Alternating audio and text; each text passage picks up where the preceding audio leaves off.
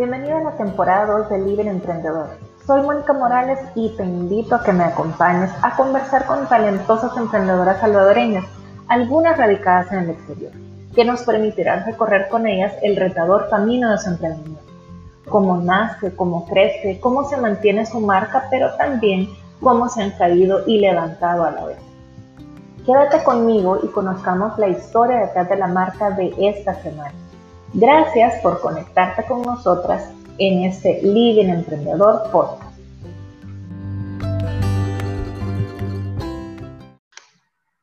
Amigas, bienvenidas una vez más a un episodio más de Living Emprendedor, una historia que tenemos que contar. En esta ocasión, siempre en el área de servicio. Recuerden que estamos conociendo de emprendedoras y empresarias salvadoreñas que decidieron aventurarse a este maravilloso mundo de poder emprender una empresa propia a través de su conocimiento, a través de su experiencia en la parte de servicios, que no es un producto tangible, sino que es una experiencia, una asesoría, compartir tus conocimientos, guiar a otra, incluso otra marca, otra empresa para poder tener resultados. Y eso es lo que estamos dando a conocer y buscando un poco más de todas estas profesionales que tenemos en nuestro país. Así es que en esta oportunidad eh, me encanta la invitada que tenemos y agradeciéndote de verdad que hayas aceptado nuestra invitación. Ella es Sally Cañas de La Firma. La Firma es una agencia de marketing ya nos va a contar un poquito. En lo personal, admiro mucho cómo ha ido creciendo y todo el aporte que como la firma está dando, no solamente a sus clientes directos, sino también a través de sus redes sociales a todos aquellos emprendedores, empresarios, personas que sigan sus redes y que puedan también eh, consumir su contenido, que es súper valioso. Sally, bienvenida y muchas gracias nuevamente. Hola Mónica, gracias por la invitación y por, y por darme el chance de compartir con tu red y con tu red de, mujeres emprendedoras eh, sobre mi emprendimiento, sobre mi experiencia en, en este mundo tan chévere del emprendedurismo que tiene sus retos, pero bien satisfactorio. La verdad es que es bien rico compartir entre mujeres eh, y entre otras emprendedoras todo lo que pasamos, eh, las dificultades, las buenas noticias, pero también los logros. Entonces, a mí me encanta compartir un poco de, lo que hago, eh, no, no, solo por hacerme marketing, sino también para motivar a otras mujeres a que lo hagan y que, y que tomen el paso de, de, poder hacerlo, ¿verdad? Así es, y eso es lo, lo, importante y es lo que queremos hacer también en Living Emprendedora, animar a otras mujeres que ya estén o aquellas que estén considerando hacerlo. Así es que Sally, contanos un poquito de tu historia, quién es Sally eh, y para que podamos conocer el contexto. Fíjate que yo soy, a mí eso de que hablo, hablar mucho de mí misma a veces me cuesta, he, aprendido a hacerlo en las redes y he aprendido que, como me dijo un buen partner mío, porque yo tengo muchos, muchos socios, pero ya te voy a contar sobre mi figura de negocio, me decía, creo que uno tiene que cacarear lo que hace y lo que es para poder posicionarse ante un nicho. Y las mujeres nos da pena a veces hablar de nosotras mismas, no sé por qué, ¿verdad? Nos da pena hablar de nuestros logros, pero yo creo que una de las cosas importantes para emprender es quitarnos el miedo a hablar de nuestro potencial, eh, de las cosas buenas que sabemos hacer, eh, de nuestros talentos y nuestras habilidades. Creo que eso, eso, eso es, bien importante comencé a trabajar un poquito para contarles, comencé a trabajar a los 17 años, todavía estaba en el colegio. Eh, no quiero mencionar la empresa porque la empresa me dijo, usted, o sea, usted es menor de edad, vamos a decir que tiene 18 y yo, no, quiero mencionarlo, pero daba, pero daba los 17 años. Sin embargo, mi papá me, puso, me ponía a trabajar, mi papá ha estado siempre en el rubro farmacéutico y desde chiquitas, en vacaciones, chiquitas, te digo, mi hermana tenía dientes de leche. mi papá nos llevaba en vacaciones eh, a bodega, a, viñetar, a, enviñetar bodega, a enviñetar cajas. recuerdo perfectamente que al final del día teníamos que hacer cola en contabilidad y nos entregaban, eh, nos entregaban nuestro dinerito en una, sin colones, eran como ponerle tres colones, cinco colones, una cosa así, en un sobre. Y a partir de, yo creo que a partir de ese momento yo comencé a valorar un montón eh, la productividad, Más que el dinero, es el tema de sentirse uno productivo y saber que el ahorro y la productividad van de la mano. Entonces pasó el tiempo, como te contaba, mi primer trabajo a los 17 años dando clases de inglés y me gradué de la universidad, seguí trabajando en, otras cuestiones relacionadas a comunicación porque yo me gradué de la Matías de comunicaciones, presenté noticias en TCS cuatro años. Para eh, yo tenía dos trabajos. Los fines de semana presentaba noticias y durante la semana yo estaba en una agencia de branding. Y mi sueño decía, yo algún día voy a tener una agencia. yo, siempre, yo siempre lo dije, desde que, desde que comencé a trabajar en esa agencia de branding, yo decía, yo algún día voy a tener una agencia, yo algún día voy a tener una agencia. Pero luego me metí en el mundo de la banca, que estuve en, en, la banca, quiero ver, seis, eh, cuatro años en el GIT Continental y seis años en Banco Azul. Y me, enamoré tanto del mundo de la banca y de las finanzas y de, y de ese mundo tan lindo que se me olvidó mi emprendimiento por un tiempo lo, dejé por ahí guardado en, un baúl. Y, luego, ya en el 2019, eh, mi esposo fue el que me dijo, Sally, me encantaría verte emprender. Y entonces fui a abrir mi baúlito y me recordé que estaba mi sueño y dije, bueno, quizás este es el momento y, y, mi esposo ha sido como mi, mi principal cheerleader. Mi, mi, papá, entre los dos me decían, emprende, es momento de hacerlo. Ah, creo que si no lo haces ahorita no lo vas a hacer nunca. Todavía no tengo hijos, estoy en proceso de hijos, no tengo niños. Entonces eh, dije, ok, antes de tener mi primer bebé, tengo que emprender. Entonces, eh, fundé la firma en el 2019 ya son, quiero ver, en febrero, en febrero ya son dos años, no puedo creer, ya, son dos años y, y así una evolución, una evolución bien eh, interesante, porque no creí que iba, que la cosa iba a caminar eh, tan rápido. Eso sí, le meto, le meto trabajo domingo, sábado, 11 de la noche, 1 de la mañana, 6 de la mañana abro la computadora, o sea, el trabajo, el trabajo me gusta pero creo que es importante para emprender, que, que de verdad te apasione eh, lo, que, lo que haces. una, una cosa importante, Sally, es esta, esta parte de que nuestros padres nos ponen a trabajar o obviamente esa conciencia de trabajo desde pequeños, ¿verdad? Porque generalmente quienes han tenido esta experiencia o sea, van despertando esa sensibilidad, digamos, por, por el trabajo, por emprender, eh, ideas de negocio, ¿verdad? Y eso es importante que podamos también formarlo en, las nuevas generaciones.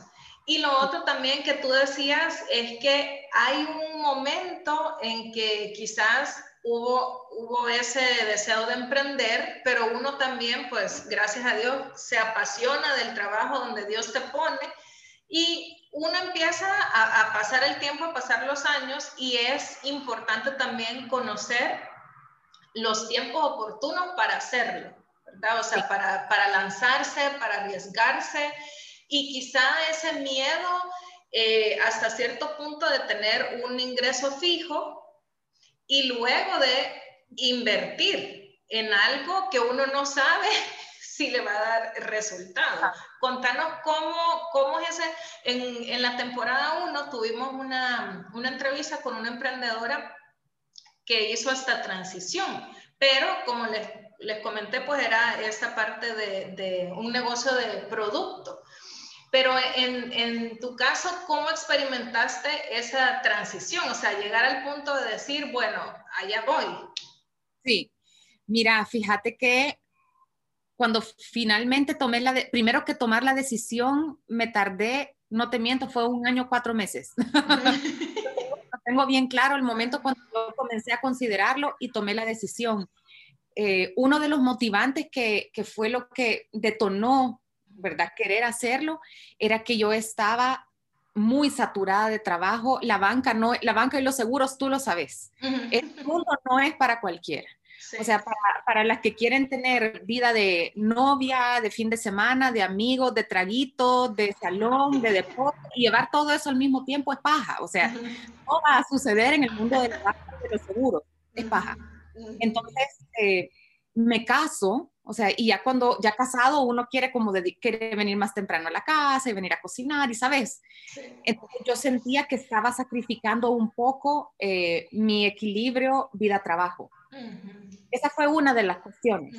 Eh, otra de las cuestiones que también me daba temor era, he construido una carrera en la banca. O sea, en, en, el tema de marketing financiero ya, ya entendía el negocio, me encantaba, entonces, desprenderme de un trabajo tan activo y marketing, porque yo fundé, eh, yo fui una de las, de, la, de las gerentes fundadoras de la marca en Banco Azul. O sea, Banco Azul es mi bebé. Entonces, ¿cómo voy a abandonar a la criatura?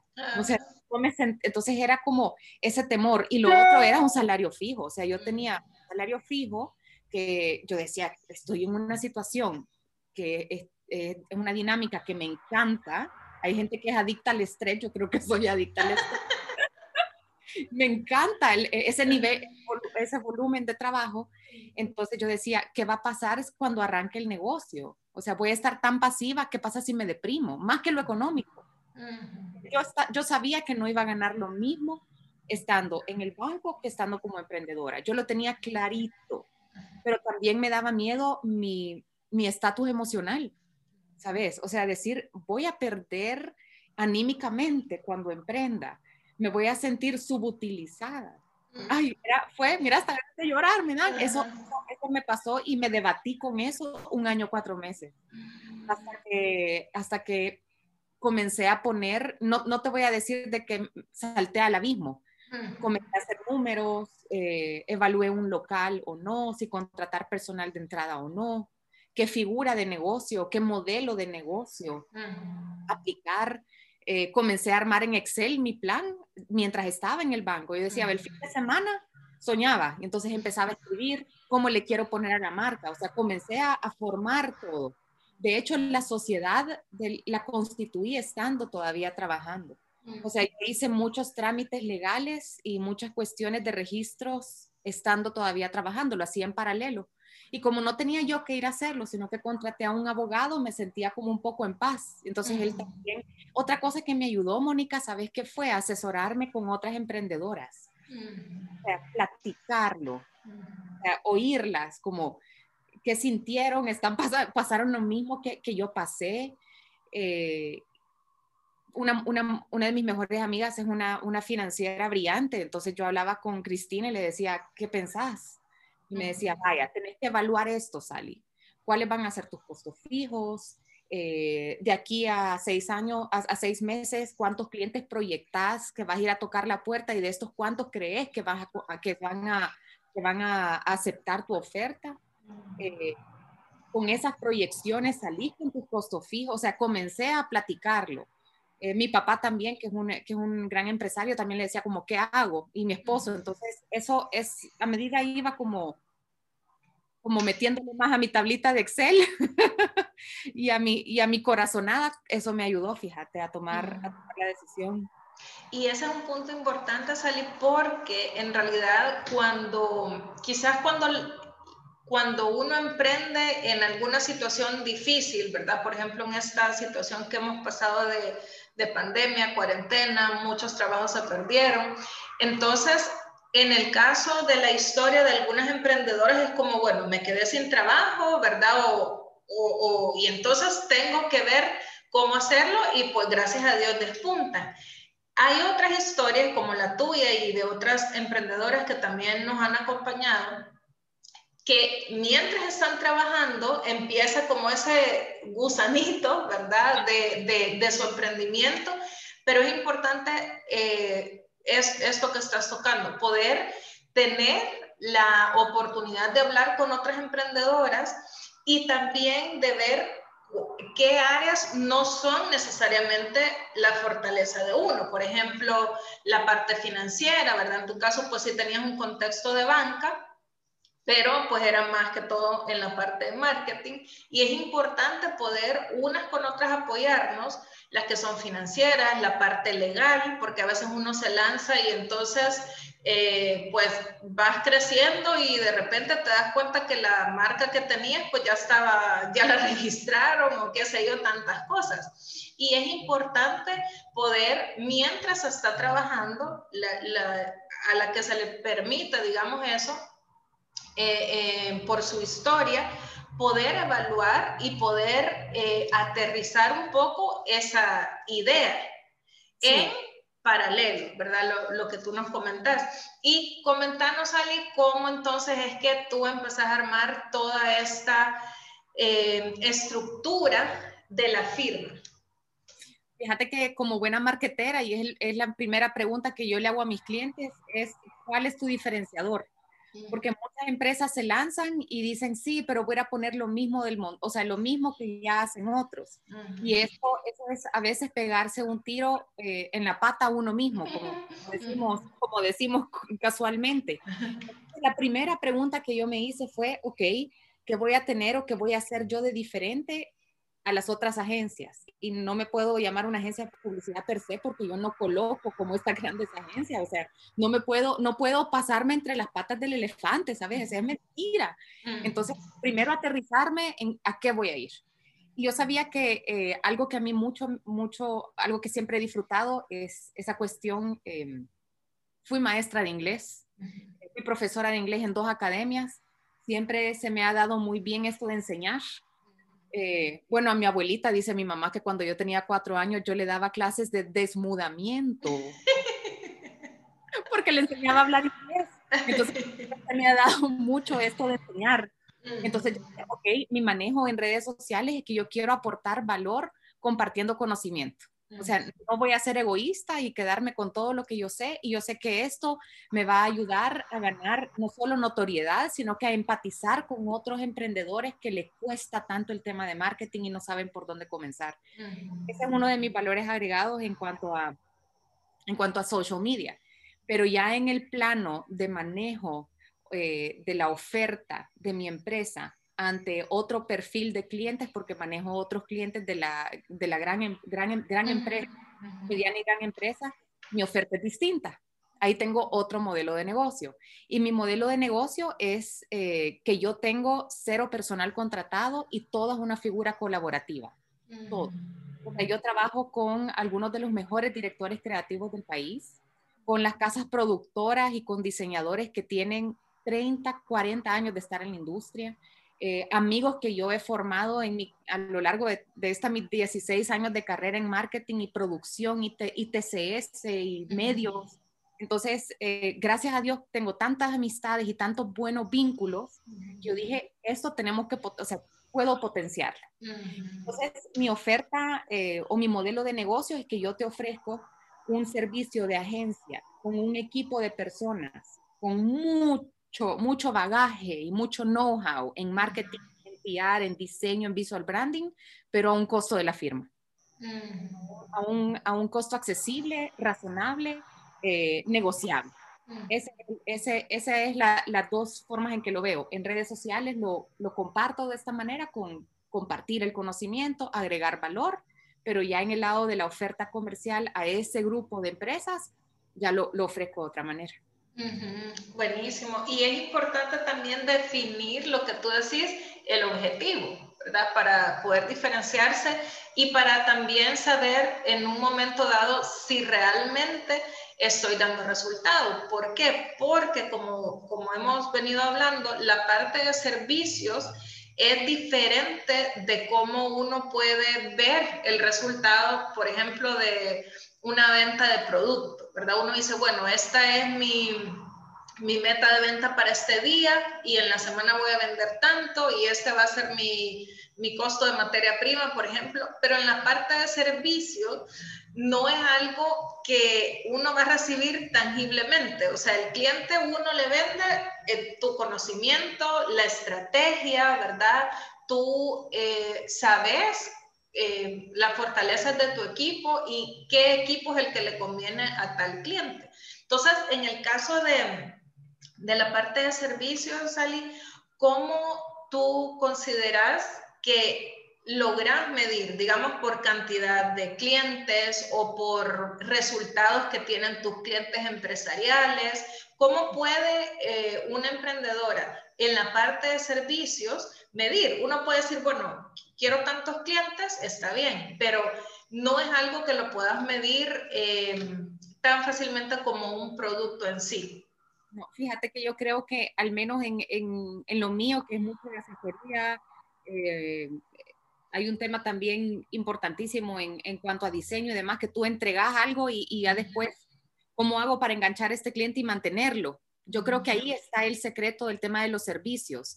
Eh, hay servicios que son de una vez y no, y no regresas. Por ejemplo, uh -huh. dentista, o sea, una endodoncia, ¿cada cuánto te haces una endodoncia o cada uh -huh. cuánto te, ¿sabes? Eh, aunque hay, hay, cuestiones de mantenimiento. Uh -huh. Entonces, lo mismo me pasa a mí. Hay, hay dos figuras, ¿verdad? Una que de proyecto, por ejemplo, un desarrollo de una nueva marca que acabo, acabamos de finalizar con, con un café. Le desarrollamos todo su visual branding, le entregué el manual, el paquete, y ya no tomaron el servicio, por ejemplo, de redes sociales o de contratación de medios. Eh, muchas veces tiene que ver con la capacidad de presupuesto del cliente eh, y otras veces es porque eh, quizás no hiciste clic, ¿verdad? En este caso creo que fue más un tema de presupuesto, pero yo mido la efectividad del servicio con la permanencia que tenés con el cliente. O sea, si tienen un trabón, si recurrieron a mí por segunda vez. Eh, si necesitan una asesoría de otra cosa, si me recomendaron con, otro de, con otros amigos de ellos, ya ahí yo voy midiendo la efectividad del, del, del servicio. Uh -huh. Aunque, sabes, creo que hay muchas cuestiones de servicio en El Salvador que no están valoradas como, como, como se debería. Y entre nosotros mismos, entre agencias de marketing, nos estamos votando mucho los precios porque salen, en mi caso particular, y esto es algo que a mí me enoja. porque en otras agencias como paquete de social media, 10 posts a la semana con una pauta de no sé cuánto, con diseño no sé qué, 150 dólares. Entonces yo digo, se ve chivo, cualquiera que no conoce se ve atractivo, pero no han hecho un estudio de la categoría. No han hecho un análisis del comportamiento del cliente ideal no han ido a hacer un, un deep down de cuál es el, el, el, comportamiento también de su oferta versus demanda. No han, no han ido a hacer eh, un estudio de cómo está su servicio al cliente, que impacta tanto el marketing. Y nosotros sí ofrecemos eso. Eh, entonces, como que votan, votan mucho el tema de servicio y yo creo que eso, eso es otra cuestión que, que nos afecta mucho entre nosotros. Uh -huh. le pasa a, a, a, los asesores de, desde industriales o nosotros que nos dedicamos al tema de marketing, eh, cuestiones de estética, eh, asesores, psicólogos, uh -huh. coaches. Entonces, eh, eso, creo que lo que hay que cuidar es las credenciales como individuo de quién representa la marca, que realmente haya estudiado, que se foguee, que se capacite continuamente. Eh, eso, eso para mí es vital y, y, para medirlo, como te decía, la recurrencia del cliente. O sea, uh -huh. cuánto tiempo, hay clientes que tengo, por ejemplo, que comenzaron conmigo desde el primer día y todavía están conmigo. Uh -huh. Y para mí ellos son clientes súper valiosos, porque eso significa que confían en mi trabajo y, y se ve el resultado.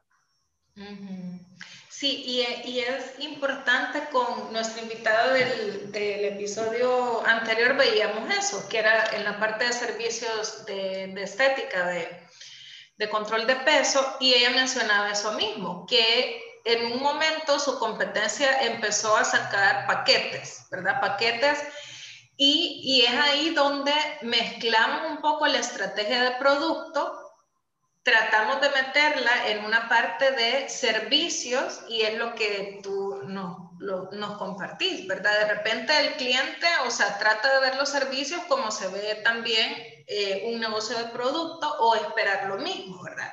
Calcúleme más o menos en cuánto, ¿verdad? O, o calcúleme más o menos aquí, pero son dos eh, tipos de negocio diferentes y lo que tú decís, la medición es importante. En la parte de servicios cuenta mucho la confianza que tiene el cliente y justamente la permanencia, la, fidelidad del cliente, que uno puede tener clientes desde el día, lo que tú decís, desde el día uno y tenerlo a, lo largo de, de, que uno va creciendo y uno va creciendo y ellos siguen, siguen estando ahí.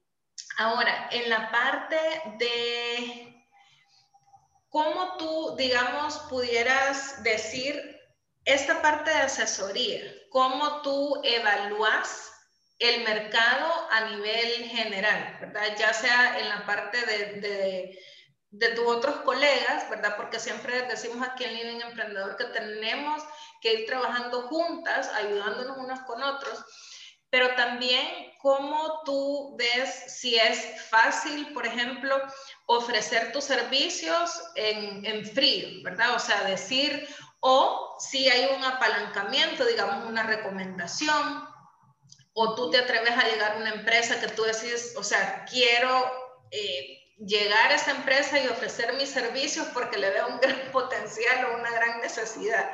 En, en la parte de servicios, ¿Cómo sería quizás, eh, pues sin que nos des como mayor detalle de tu propia estrategia, pero sí cómo pudiera eh, una emprendedora en la parte de servicios, en cualquiera que sea su rubro, eh, considerar acercarse a un cliente? Yo creo que lo primero es conocer a tu cliente ideal.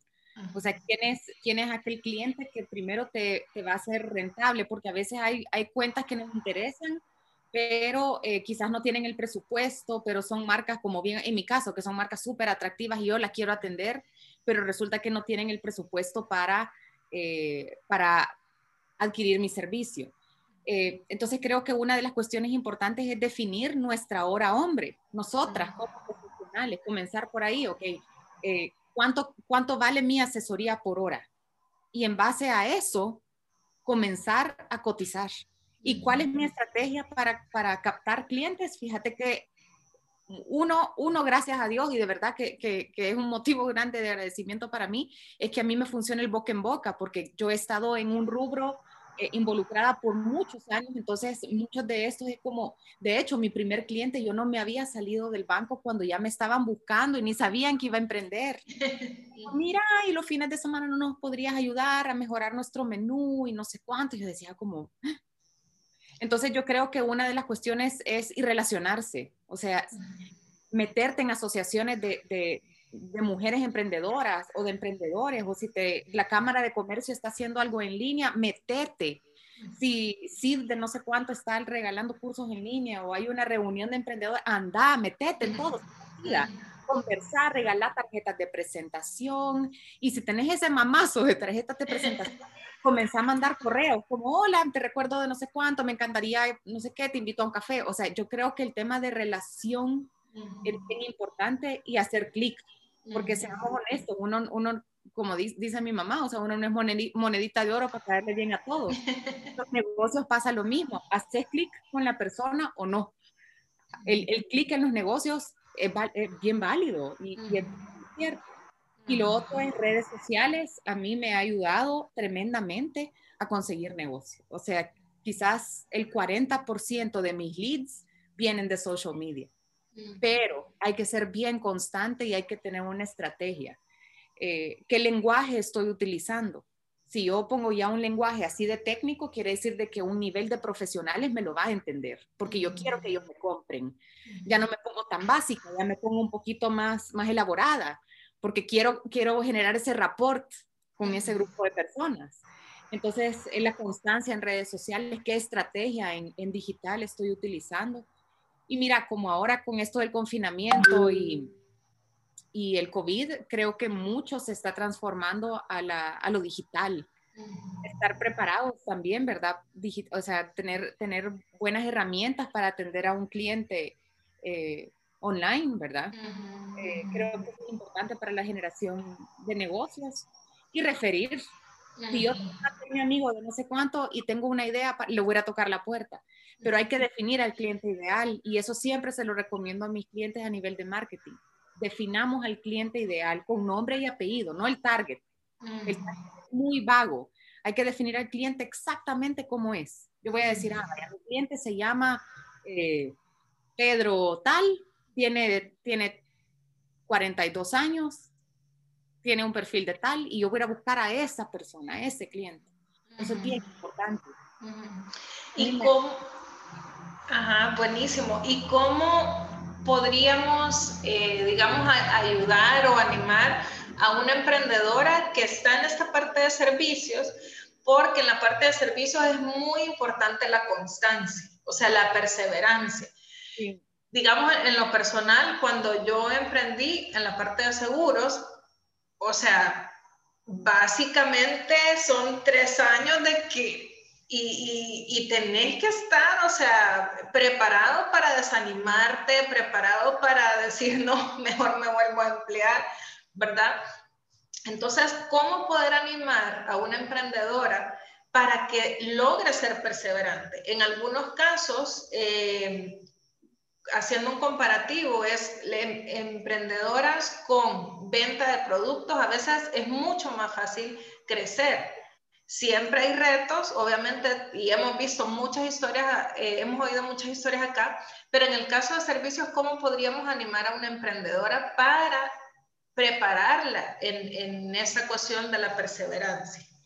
Mira, yo creo que si tiene el ánimo de presentarse ella como mar, como figura representante de su empresa, creo que es fabuloso, porque muchos de los servicios, como tú lo mencionaste, son de confianza.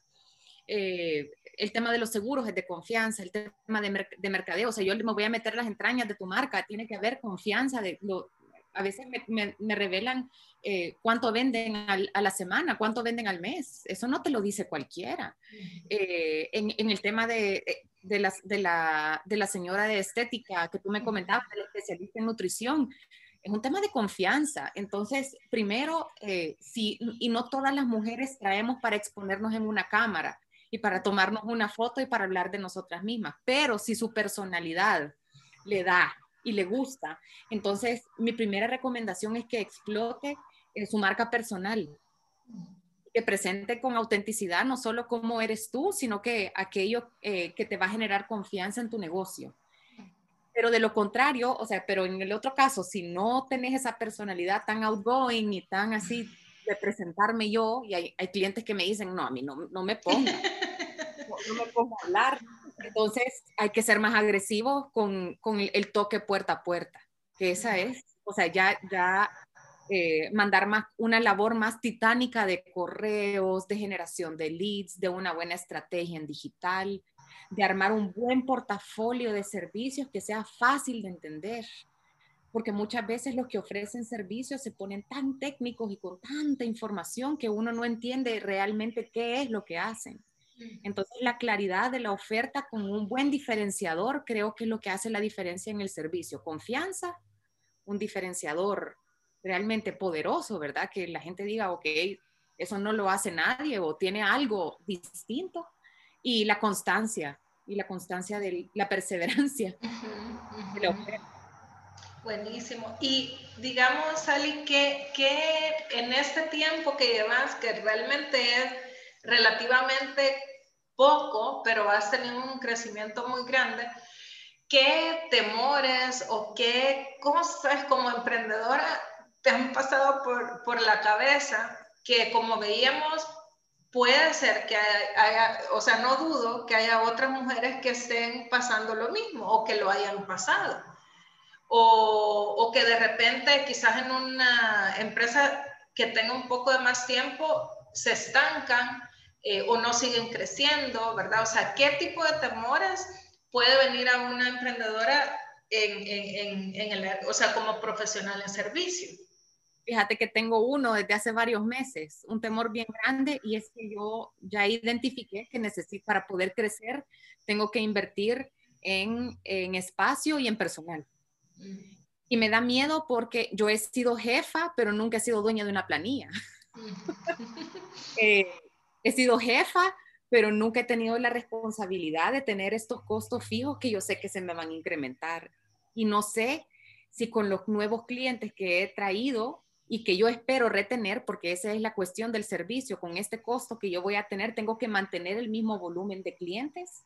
ya sea de nuevos pequeños proyectos o de estas cuentas que están amarradas a un fee mensual. Entonces ya entra ese mi miedo de decir, mm, contrato, eh, mm, contrato otro de los locales que está, otro de los espacios que está a la par o no. Ese es mi temor ahorita. Y yo sé que necesito hablar nuevamente con mi financiera y que me oriente porque estoy trabada. Y es, eso es bien, esa, fíjate que, qué pregunta la tuya, porque eso, eso me acongoja todos los días. Todos los días es, mi, es, es, como lo ando aquí y me da miedo por, por, eso. Es como volver a comenzar, decir, vaya, ¿cuánta plata le tengo que meter? Voy a perder, voy a ganar. Entonces, yo sé que es una inversión eh, y es una responsabilidad contratar.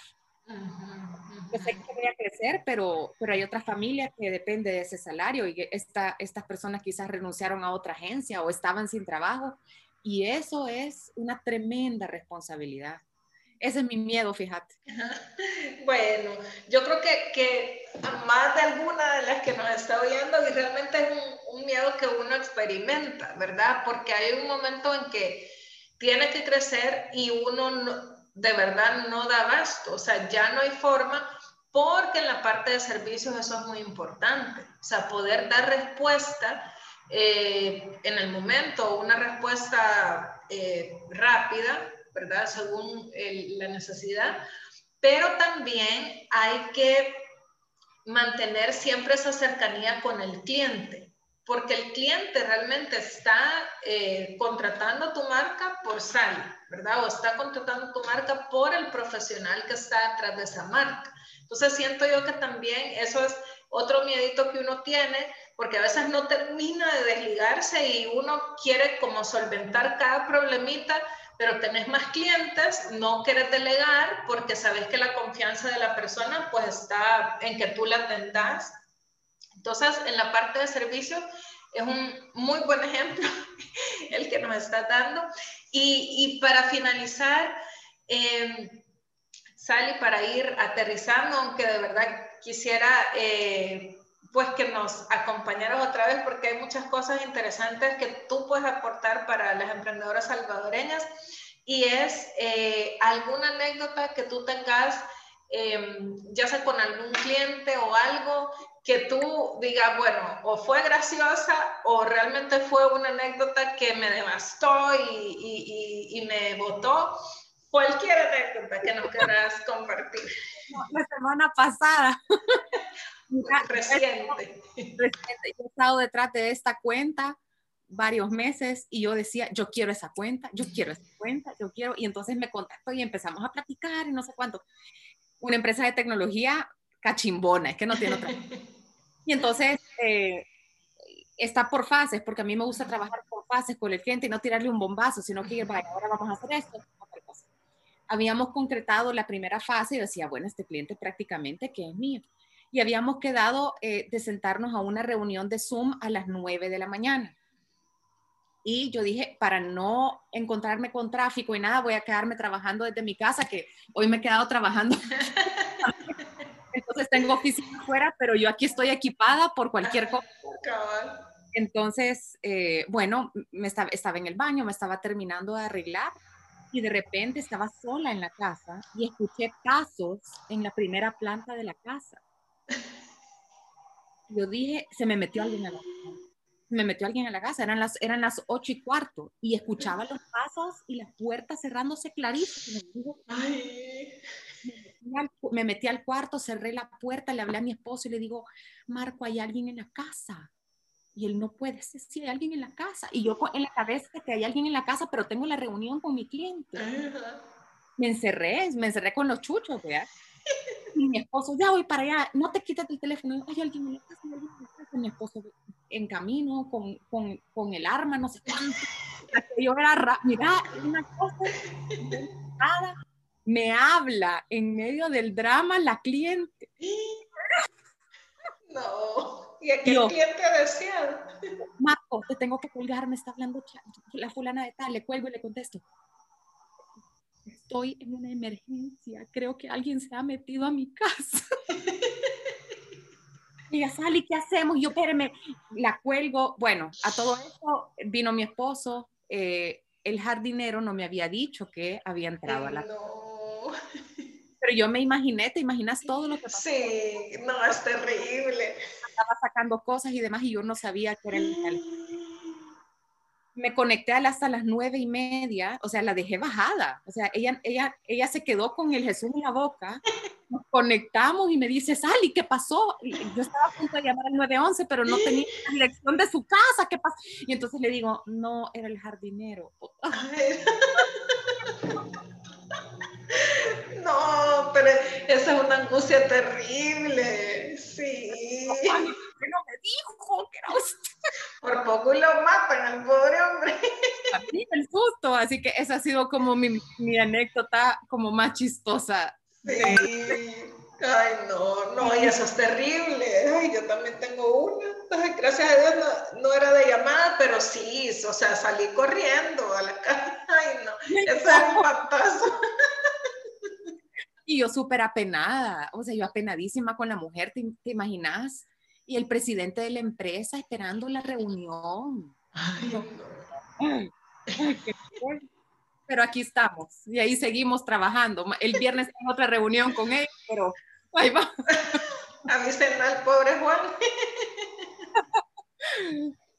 Sí, y eso es importante porque también en la parte de servicio, bueno, no dudo que también en, en la parte comercial eh, hay un vínculo con el cliente. O sea, hay muchos clientes con los que uno, o sea, se identifica y llega a ser amigo, ¿verdad? Y uno puede ser vulnerable o uno puede ser transparente y decirle, o sea, ahorita estoy en una emergencia.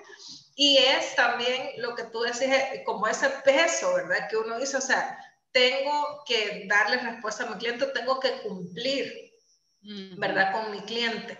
Entonces, en la parte de servicios es, es hermoso, o sea, a mí realmente me apasiona y, creo que, como, te comentaba fuera de, grabación, no es fácil identificar emprendedoras en la parte de servicio, no es fácil y, lo que queremos también es reconocer estas historias eh, de empresarias, de emprendedoras en la parte de servicio que como hemos dicho, es bien importante la perseverancia, es bien importante em, la empatía con el cliente y poder esperar pacientemente los resultados, ¿verdad? De, esa asesoría o, de ese servicio que uno le puede dar. Así es que, Sally, regalanos tus redes sociales para aquellas que no te siguen todavía puedan ver tus redes sociales. Me encanta eso que esas digamos, razón de ser de tus redes, que es no ser egoísta, poder compartir. Me encantan los consejos que, que pones y en dónde te pueden seguir. en redes sociales, en eh, Instagram y Facebook, aparezco como la firma SB y en LinkedIn aparezco como Sally Cañas. Ahí eh, manejo mi perfil personal, pero ya voy a abrir mi, mi cuenta de empresa. Y eh, en web es lafirmasb.com. Excelente. Así es que de verdad que les animo a que puedan seguir a Sally, a la firma y que podamos aprender juntas. Sally, de verdad te agradezco. Eh, aprendo mucho de ti cuando, cuando conversamos, pues esta es como la segunda vez. Pero es lo que tú decís, creo que uno hace clic con las personas y se puede identificar eh, me encanta tu, tu, tu, sencillez, ¿verdad? Tu, tu apertura de poder compartir con las demás y espero de verdad que Dios siga bendiciendo tu trabajo, eh, la firma, este proyecto que está relativamente pequeño, pero con un crecimiento muy, muy acelerado. Y en la parte de servicios, creo que eh, como lo hemos comentado con mi esposo, porque él está en la parte de servicios, pero en, otra área diferente a la mía, es donde uno depende increíblemente de Dios, ¿verdad? Porque la parte de servicios es, es así, o sea... Un día hay y a veces no. Exacto, es impredecible y eso nos ayuda a depender más de Dios eh, y saber, ¿verdad? Que todo conocimiento que podemos tener viene de Él. Así es que eh, te felicito, deseo que el Señor te siga bendiciendo y pues que sigas creciendo y espero que no sea la última vez que nos sentemos aquí virtualmente en este living. Gracias, Ali. Gracias a ti. Mónica. Gracias por el espacio. Bueno, para ti tu negocio también. Gracias, muchas gracias. Bueno, amigas, a ustedes también muchas gracias por haber estado con nosotros, haber oído esta historia y haber aprendido juntas de otra emprendedora salvadoreña que nos podamos animar unas con otras, podamos seguir adelante y las invito a que no se pierdan nuestra historia de la próxima semana. Si esta historia les gustó y aprendieron, compártala con otras emprendedoras para que juntas podamos crecer como emprendedoras y empresarias salvadoreñas. Hasta la próxima. Gracias.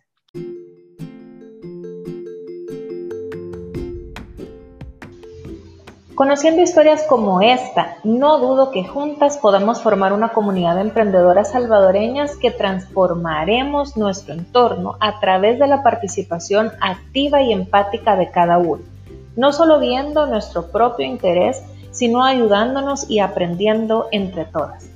Para no perderte ningún recurso, síguenos en Instagram como Living Emprendedor SB y en Facebook como Living Emprendedor. Comparte este episodio con otras emprendedoras y si tienes recomendaciones me encantaría recibir tu correo en monica.livingemprendedor.gmail.com. Hasta la próxima.